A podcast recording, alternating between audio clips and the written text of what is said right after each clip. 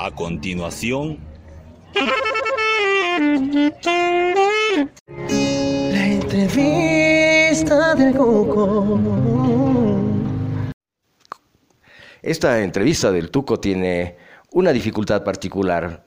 Voy a hablar con una persona que es muy conocida por su trabajo humorístico, un gran amigo mío, Gustavo Riveros, a quien saludo con mucho afecto. ¿Cómo estás, Gustavo?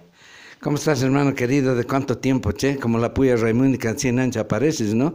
Así que... Querido Gustavo, eh, quiero hablar de tu trayectoria, de tu trabajo, y vamos a dejar para el final, lo vamos a atentar a nuestro público, a nuestro oyente, a nuestros oyentes, varones y mujeres, para que esperen el último momento de la entrevista y puedan disfrutar de tu trabajo humorístico. Pero primero quiero conocer eh, cuántos años estás ya en el trabajo del humor.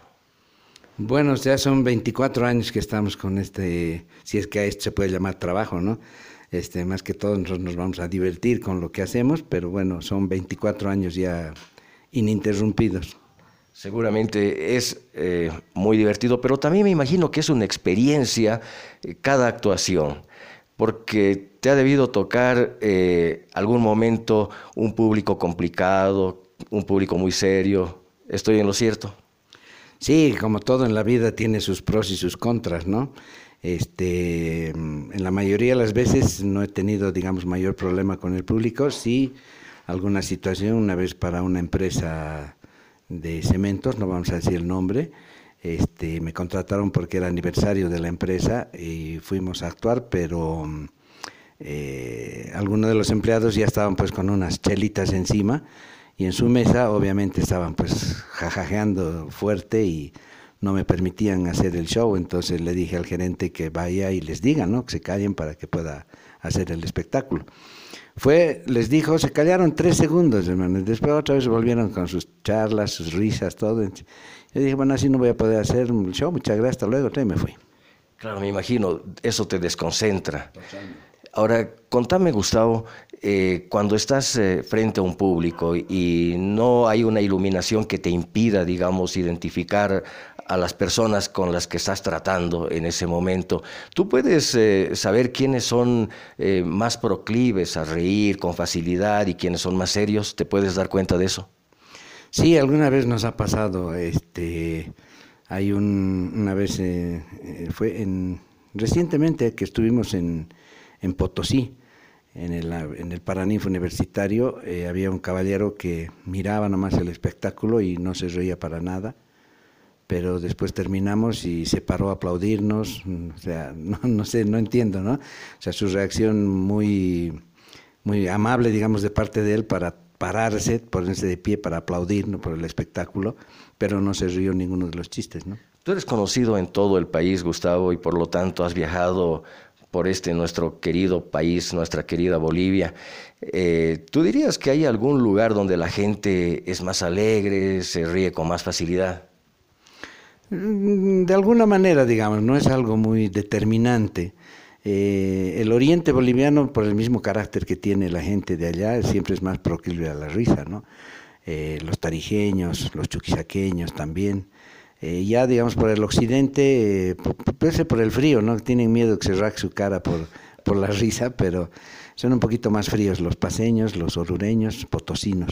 Cochabamba también es un público bastante amplio, así que se, se, ríen con facilidad. ¿Hay una manera que, que, ya la hayas probado y te haya resultado efectiva de descongelar, digamos, el ambiente cuando te toca ser el primero en entrar en, en un show? Sí, justamente eso, mm, hasta hace unos un tiempo atrás, no vamos a decir cuántos años, pero hace un tiempo atrás ya he dejado de hacerlo porque mm, eh, era como una, una muletilla, digamos así, ¿no? Entrar al escenario y lo primero que hacía es presentarme, Gustavo Riveros, me conoce más por pezón, porque soy chiquito negro y solo sirvo para chupar. Con eso reventaba el público y ya listo, como se dice, romper el hielo, ¿no? Y con eso ya arrancamos normalmente. Ahora ya estos últimos tiempos he estado empezando cantando un tema muy lindo de Palito Ortega, un muchacho como yo, porque bueno, yo ya soy parte de la tercera edad, pero todavía me sigo sintiendo un muchacho, entonces arrancamos, arrancamos desde ese punto de vista. Totalmente, Gustavo, por tu ánimo, por todo, sigues siendo una persona muy joven y yo te veo que, que te mantienes muy bien. Luego me vas a contar cómo para que yo te pueda imitar. Querido Gustavo, ¿tú haces stand-up? ¿Encuentras alguna diferencia entre una rutina de contar chistes y el stand-up? Sí, es muy diferente la, técnica, la, metodología más que todo, porque el stand-up necesita algo ya preparado, o sea, eh, tienes que tomar un, punto de referencia y sobre eso dar vueltas y, relatar cosas que tal vez te han pasado o no han pasado, pero a la gente que, te lo ha contado es una serie de cosas, ¿no? Pero es eh, desarrollar sobre un solo tema nada más.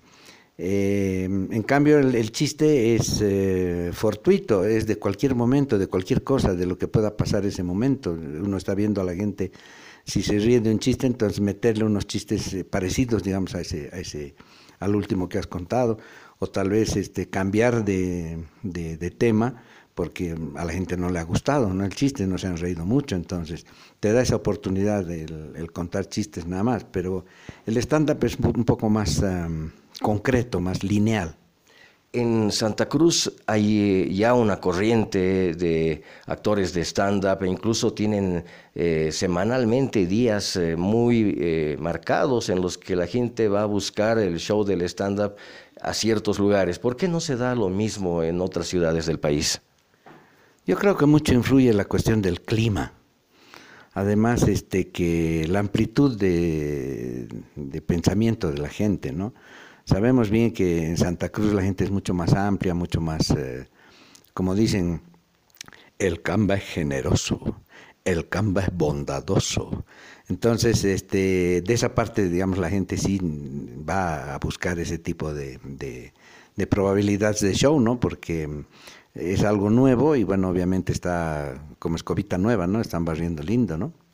En Bolivia, Gustavo, nos gusta reírnos de nosotros mismos, es decir, al paseño escuchar un chiste que, que digamos, ridiculice, entre comillas, eh, alguna actitud permanente de los paseños, eh, le causa gracia, le molesta, o lo mismo al, al cruceño o al tarijeño.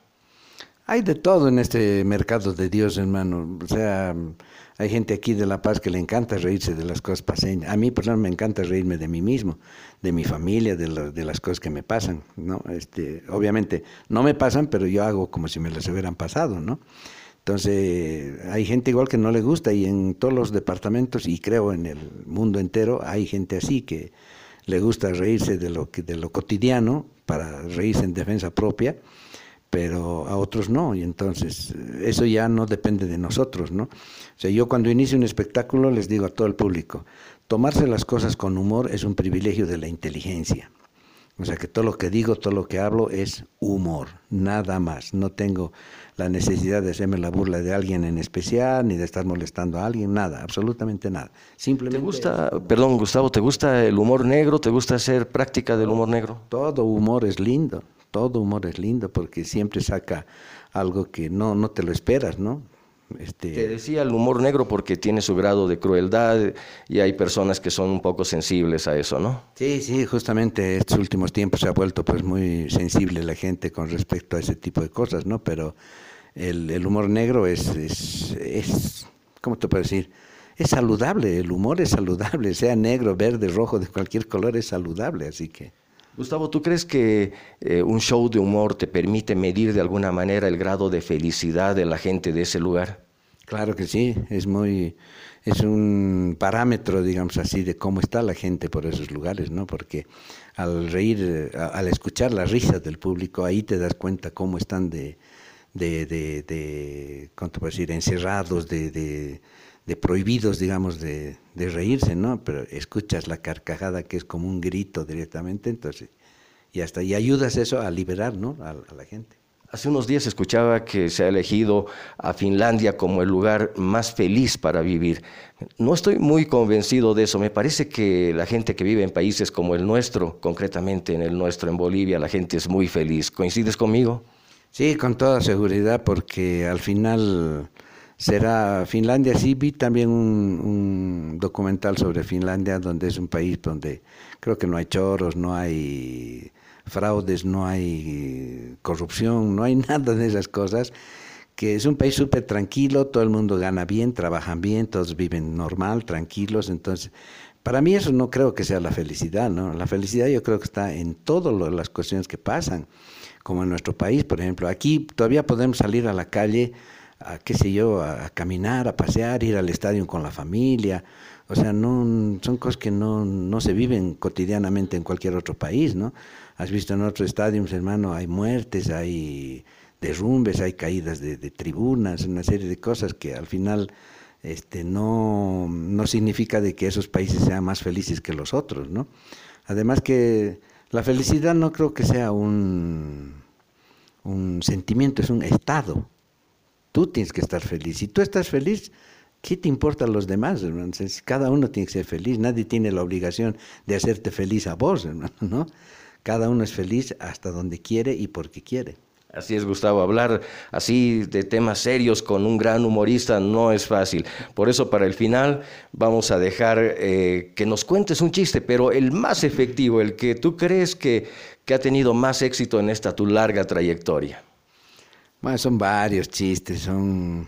Pero uno de ellos que me gusta mucho es que resulta que un payaso lo estaban violando. Y el payaso decía, ya no, basta, ya no. La sonrisa que tengo es pintada, pintada. Gracias, Gustavo. Un placer tenerte en la entrevista del Tuco. Ah, para ti, hermano, y un abrazo también para toda la gente que sigue.